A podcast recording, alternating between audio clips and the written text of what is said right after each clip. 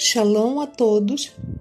Hoje iniciamos uma nova paraxá, a paraxá número 44, de nome Devarim, que significa palavras.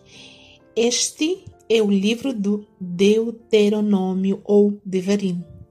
Esta paraxá inicia no capítulo 1 do livro Devarim e vai até o capítulo 3, no seu versículo 22. Hoje faremos a leitura da primeira aliar. Antes da leitura, porém, faremos Abrahá. Baruch Ata Adonai, Eloheinu melech haolam, asher bahar banu mikol hamin, venatan lanu et torato, Baruch Ata Adonai noten ha'torah. Bendito sejas, Adonai nosso Elohim, Rei do Universo, que nos escolheste entre todos os povos e nos deste a tua Torá. Bendito sejas, Adonai, que outorgas a Torá. Amém.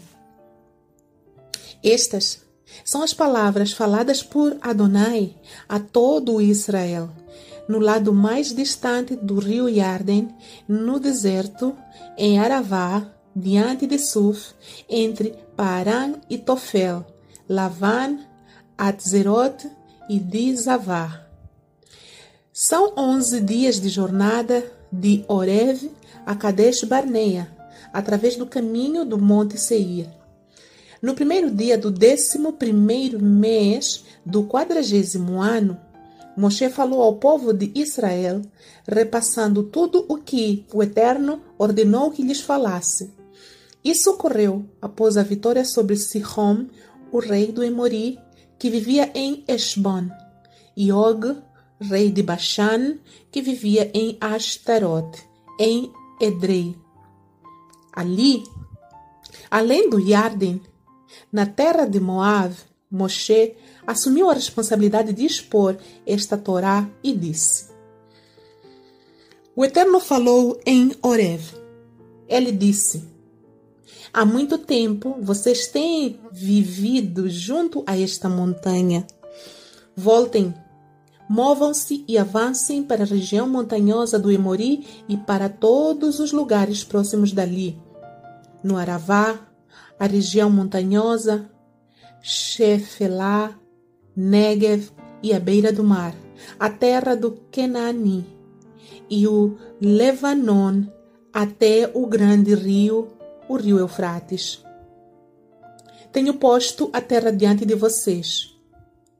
Entrem nela e tomem posse da terra que o Eterno jurou dar a seus antepassados, Abraham, Isaac e Jacob, e seus descendentes depois deles.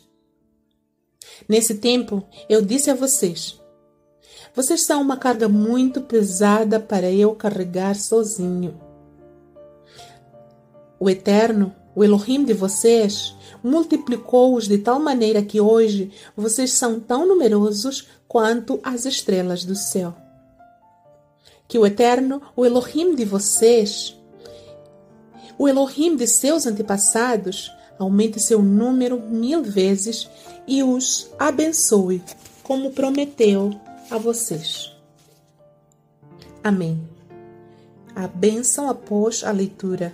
Baruch atah Adonai Eloheinu melech haolam asher natan lanu torat emet vehaye olam natan betocheinu.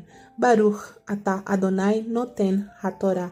Bendito sejas Adonai nosso Elohim, Rei do Universo que nos deste a Torá da verdade e com ela a vida eterna plantaste em nós. Bendito sejas tu, Adonai, que outorgas a Torá. Amém. Nesta primeira aliá da Parashá de Varim, Moshe começa o seu discurso para todo o povo, se, citando as palavras que o próprio Eterno disse que eles estavam muito tempo naquele monte e deveriam andar e aproximar-se da terra de Canaã. O Eterno disse que ele já tinha entregue a terra, a terra que ele jurou aos antepassados, seus servos Abraham, Isaac e Jacob. E Moshe confessa que nesse mesmo tempo que Adonai falou que eles já tinham estado muito tempo em Oreve, que deveriam avançar, a, o Moshe confessa que ele mesmo falou que o povo era uma carga muito pesada para ele carregar sozinho, porque o Eterno tinha multiplicado o povo de tal maneira que eles pareciam com o número das estrelas do céu. Confirmando assim as palavras que o Eterno tinha dado a Abraham, seu servo, dizendo que ele teria descendentes quais as estrelas estão no céu um número tão elevado que não poderia ser contado. Vemos aqui neste momento o cumprimento de uma promessa feita a Abraham. E o Eterno sempre cumpre as suas promessas. Todas as promessas que ele tem feito para a nossa vida, todas elas terão seu momento exato para cumprimento. Muitas vezes sentimos que o Eterno tem demorado a responder porque o nosso tempo é diferente do tempo dele. As nossas necessidades nos parecem muito urgentes, mas para Ele que tudo vê, que tudo sabe, Ele conhece o tempo específico para responder a cada uma das promessas que Ele nos fez e a cada um dos pedidos que nós fazemos a Ele. Sempre que sentirmos essa demora, devemos pensar que para nós, um dia é um dia, mas para o Eterno, mil dias são como se fossem um só dia. Um dia é como se fosse mil anos. O tempo do eterno é diferente do nosso tempo. Por isso devemos confiar nele e esperar com paciência, assim como diz o Salmo. Esperei com paciência em Adonai. E no tempo oportuno ele me respondeu. Que possamos hoje aprender a ter paciência. O que verificamos nestes últimos tempos é que, por causa da tecnologia, da grande evolução, das mensagens instantâneas, muitos de nós nunca aprendeu o que é ter paciência e o que é esperar. Gostamos das coisas online, das coisas imediatas.